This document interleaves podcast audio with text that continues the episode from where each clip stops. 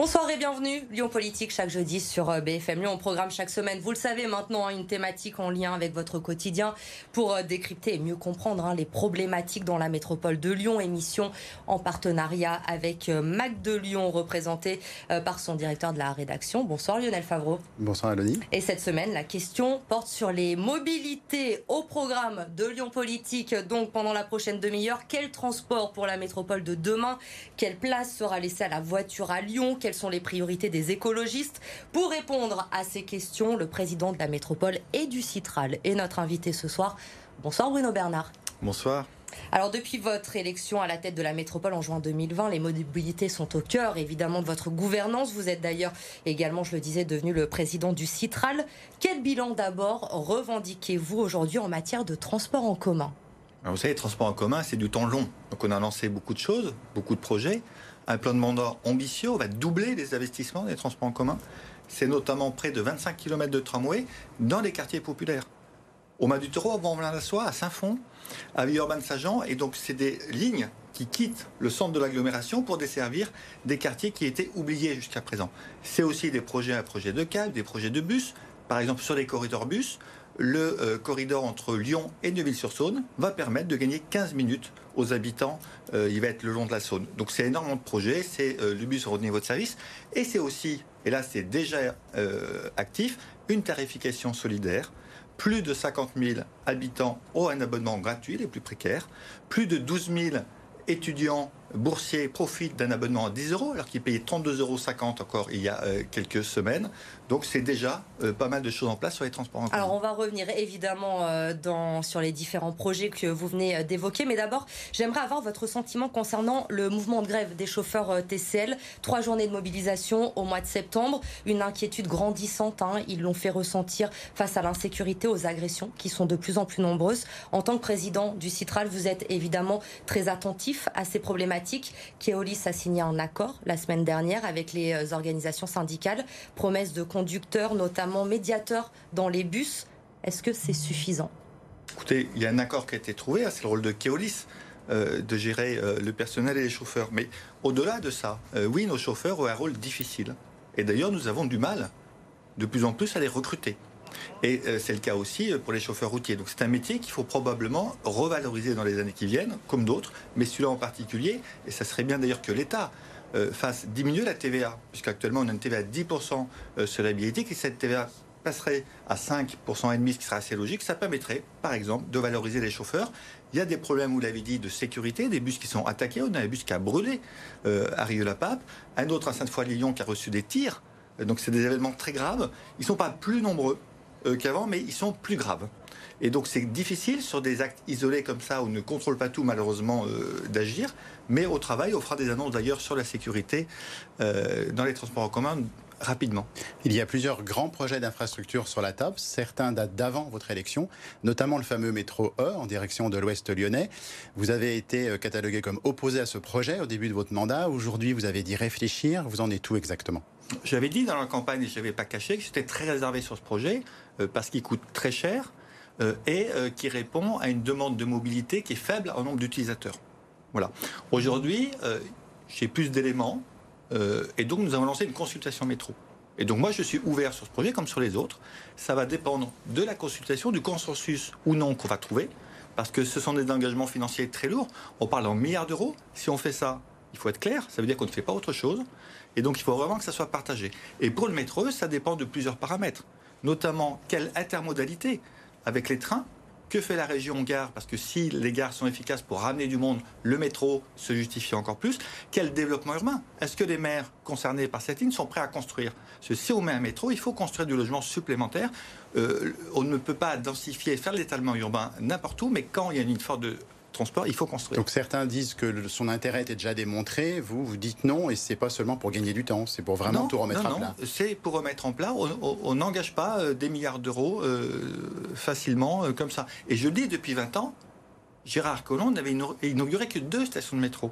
C'est-à-dire que mes prédécesseurs n'avaient pas fait le choix du métro. Là, on a inauguré deux à Oulin et au Vallon des Hôpitaux, qui ont été lancés il y a presque 15 ans, puisque c'est le délai qu'il faut.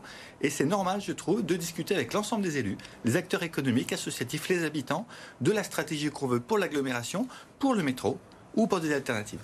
Au cœur de cette consultation, plusieurs projets, prolongation du métro A, B ou D, la création, on l'a évoqué, euh, de la ligne EE. Vous parlez de, de discussion. On vous reproche justement sur cette consultation d'avancer masqué, de ne pas dire ce que vous voulez faire réellement et de mettre en concurrence les territoires. Vous répondez quoi? Je réponds qu'on ne peut pas me dire euh, quand on ne consulte pas qu'il faut consulter et quand on consulte me dire qu'on euh, ne dit pas ce qu'on veut.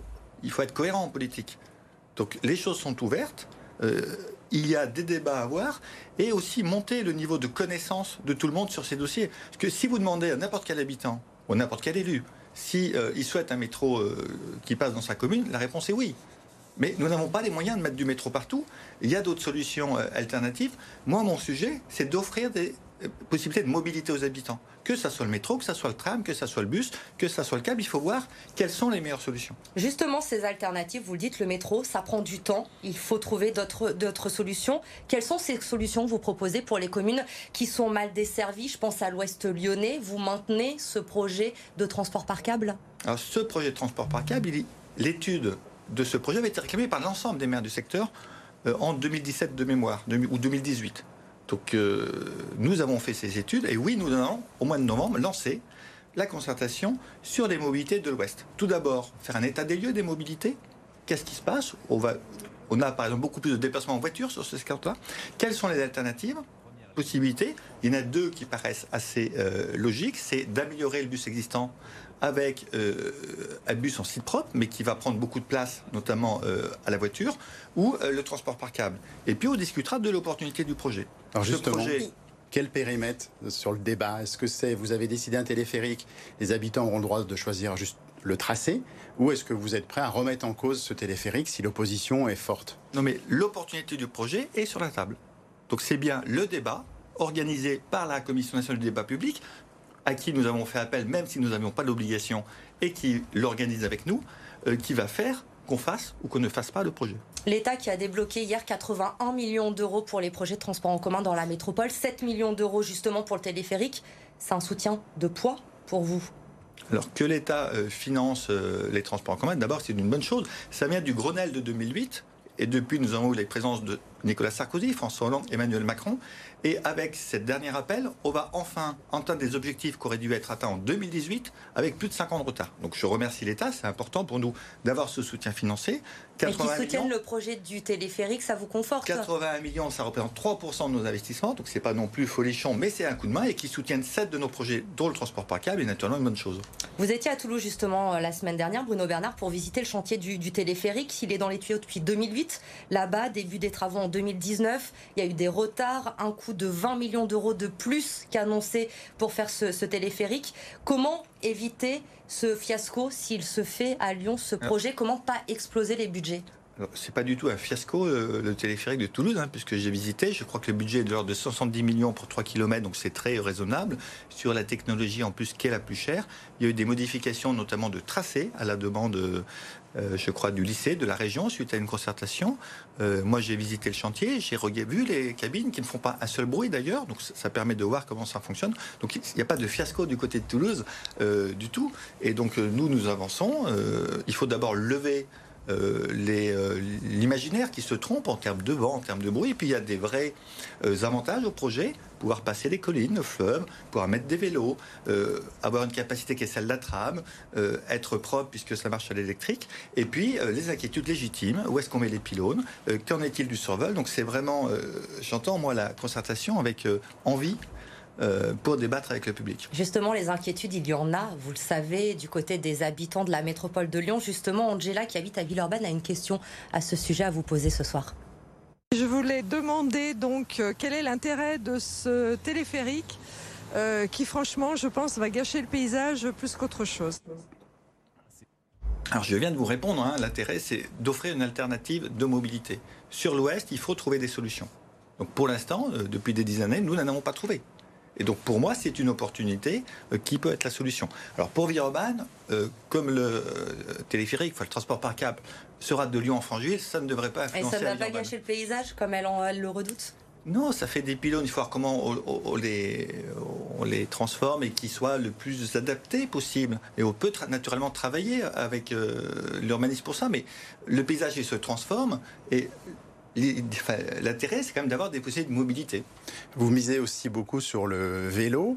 Euh, vous avez révélé récemment que la voie sur les quais du Rhône, la voie cyclable, est une des plus fréquentées de France. La avec, plus fréquentée. avec plus de 2,5 millions de, de, passages depuis sa, sa, création. Vous avez lancé les voies lyonnaises, qui ont résumé un réseau de voies express vélo promis pendant la campagne. Mais est-ce quel va être le timing, euh, les, les étapes pour voir réellement ces voit euh, euh, se développer, puisqu'il y a tout un problème d'aménagement, de place, de, gabarit de certaines rues Alors, il y a des tronçons qui vont être faits dès 2022. Euh, et en 2026, à la fin du mandat, on aura déjà 250 km de réseau qui vont couvrir la totalité de nos territoires, c'est-à-dire toutes les conférences territoriales, 40 communes où le réseau passera en 2026. Et naturellement, il faut quand même du temps. Du temps parce que nous concertons avec les maires. Plus de 100 réunions ont été faites avec les communes sur ce sujet et que pour chaque ligne, nous avons un comité de ligne où la concertation va se faire avec les habitants, avec les élus, euh, pour euh, régler euh, les problèmes. Parce qu'en effet, quand on rajoute de l'espace pour le vélo, il faut bien le prendre quelque part et c'est souvent sur le stationnement ou la voirie voiture. mais vous l'avez dit, on a un boom du vélo assez extraordinaire dans l'agglomération. On est en train de battre tous les records de fréquentation. Donc ça répond à un besoin et une demande et on a besoin de sécuriser pour les habitants les déplacements en vélo. Mais est-ce que c'est un projet aussi consensuel pour les maires de l'agglomération que ce que vous avez affirmé lors du lancement de ces voies lyonnaises? Vous avez vu récemment que le maire de Tassin euh, vous accuse clairement d'avoir euh, quasiment trafiqué les comptages pour justifier vos aménagements. Alors là, vous mélangez deux dossiers. Donc je crois, oui, que les maires sont plutôt favorables à ce projet, mais après, ils peuvent s'exprimer et me contredire, mais je ne crois pas que ce soit le cas. Donc vous voulez faire le distinguo entre les coronapistes? Qui ont été aménagés après la, pandémie, un peu en urgence, notamment par votre prédécesseur et, votre projet de voie lyonnaise. Et en termes de constatation, nous avons discuté euh, du projet avec le maire de Tassin, avec les associations vélo sur le parcours à Tassin, et alors que le projet, nous avions prévu de le faire passer euh, avenue de la République, à la demande du maire, qui nous a convaincus, nous allons boulevard du Valvert. Donc c'est bien cette constatation qui a permis de remodifier le projet en lien avec la position du maire, qui malgré tout ne semble toujours pas content. Mais je n'ai pas compris pourquoi.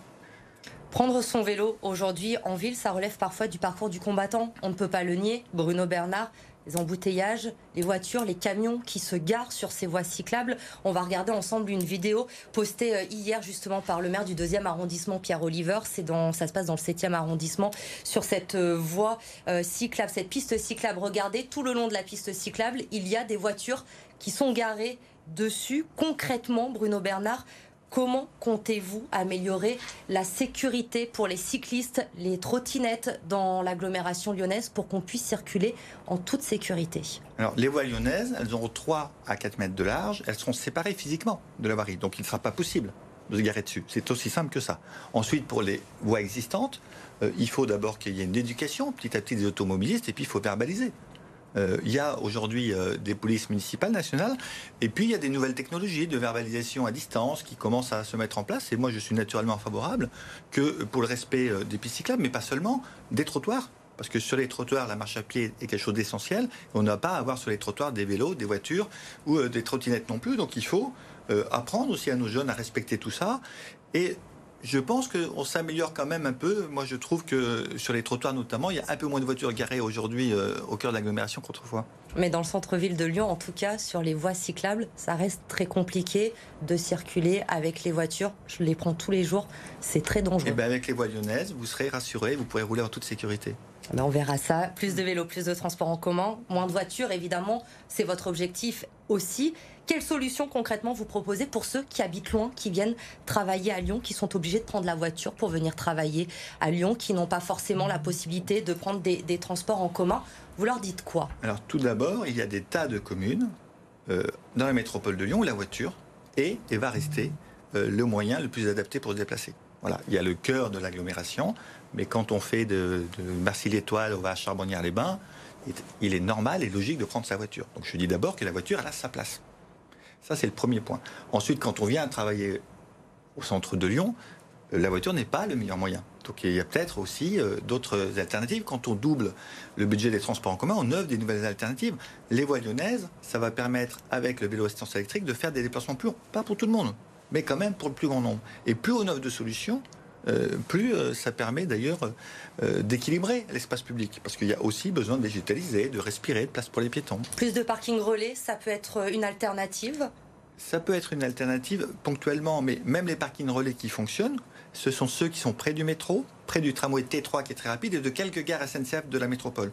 Ailleurs, il ne fonctionne pas. Et là où, ça fonctionne, de toute façon, il touche très peu d'utilisateurs.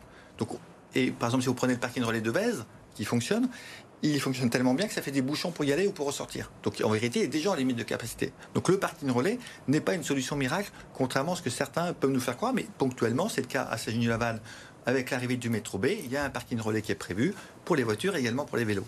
Concernant l'accès au cœur de l'agglomération, il y a la zone à faible émission. Vous avez annoncé euh, l'interdiction à terme de, l'accès pour le diesel.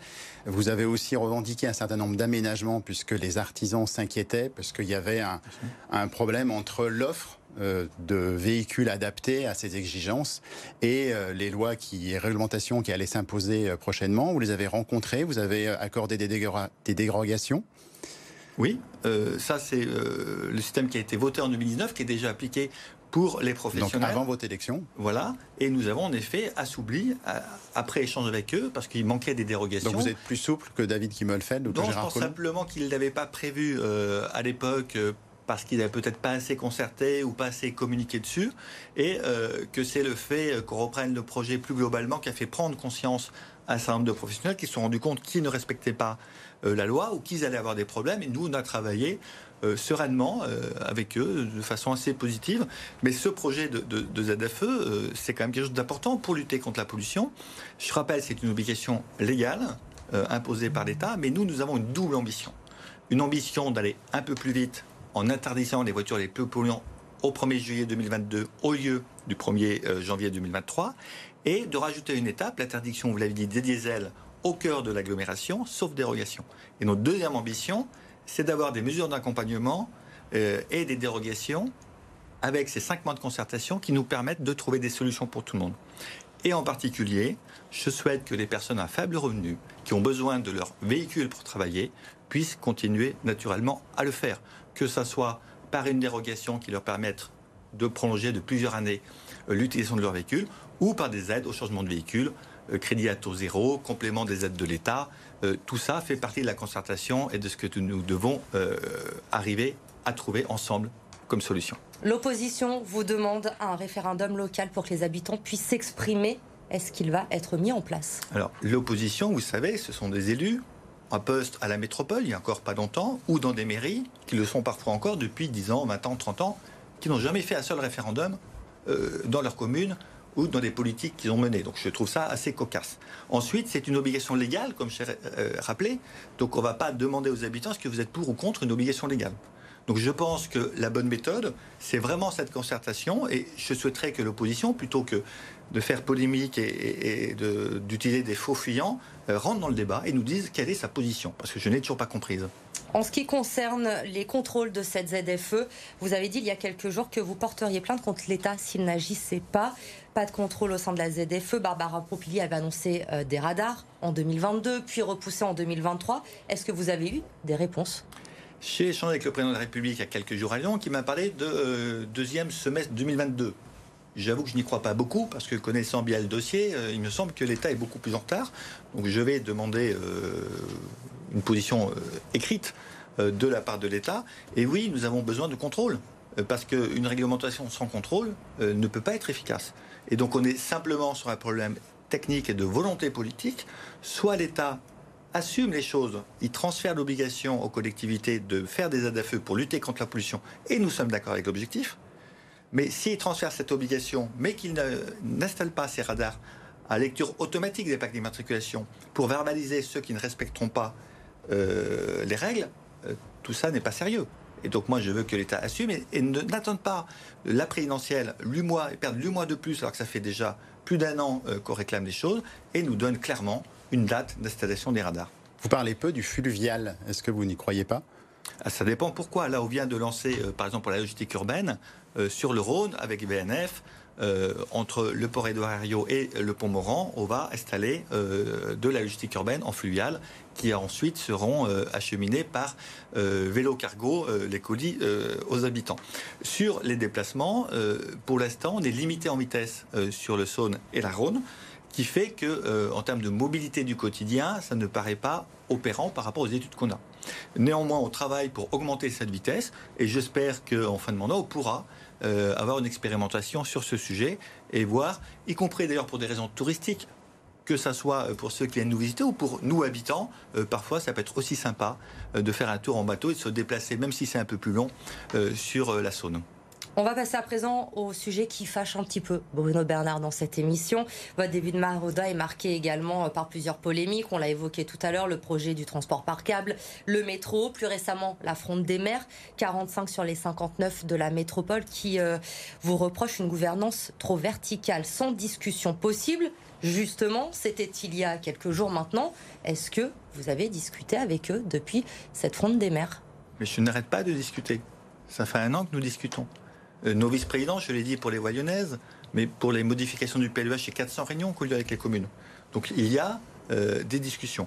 Après, euh, nous avons eu un an de période sanitaire, avec les événements côté annulés dans les communes, des déplacements qui n'ont pas eu lieu. Donc il manque d'abord un relationnel humain. Euh, nous sommes une nouvelle équipe euh, totalement renouvelée. Et ça fait du bien d'ailleurs à la démocratie. Mais euh, il y a une méconnaissance des uns des autres, donc on a besoin de se voir.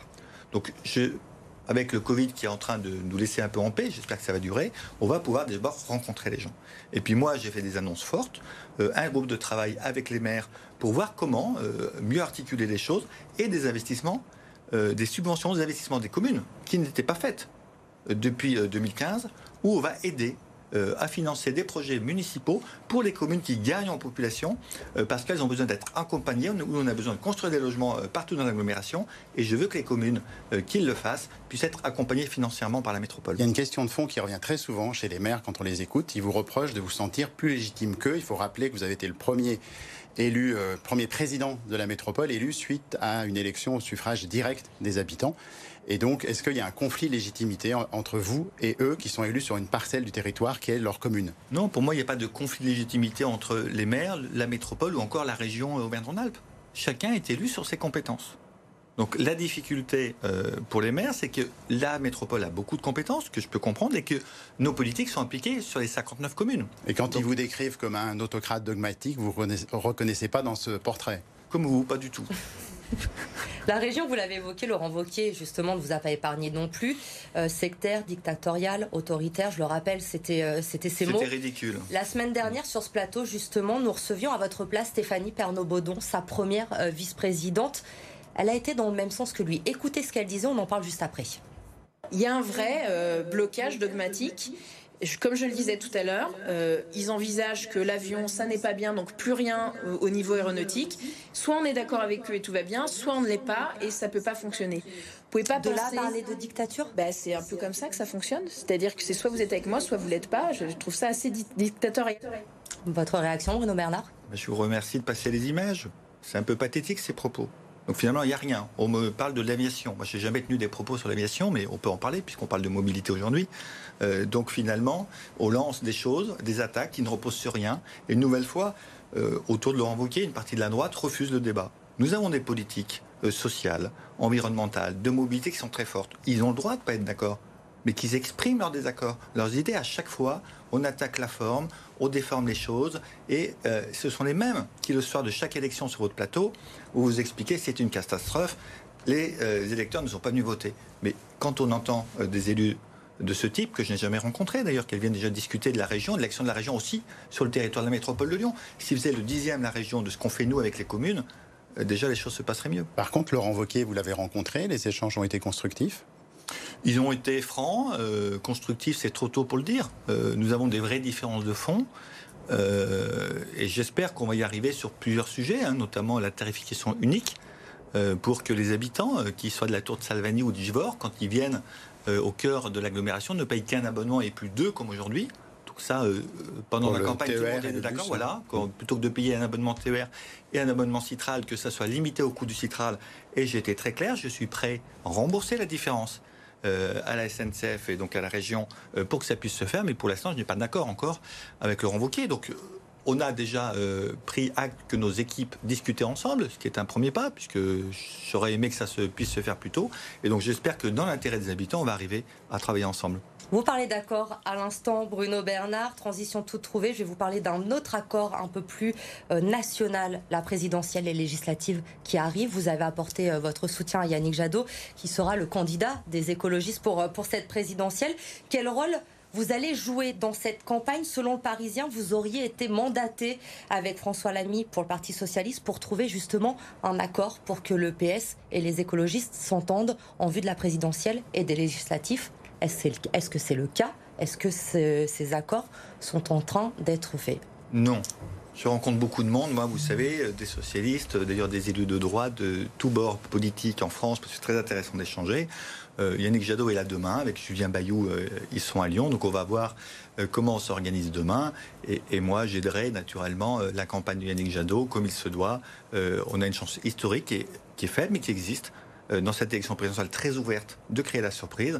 Et naturellement, euh, je soutiendrai pleinement Mais vous n'avez pas été mandaté pour préparer un accord avec le Parti Socialiste Il n'y a pas de mandat et éventuellement, euh, j'interviendrai quand il le faudra. Mais est-ce que cet accord, selon vous, entre les Verts et le Parti Socialiste est obligatoire pour être au deuxième tour de la présidentielle, pour avoir de bons résultats aux législatives Pour moi, ce n'est pas le sujet. Le sujet pour avoir une chance de gagner la présidentielle, c'est avoir une dynamique autour de l'écologie.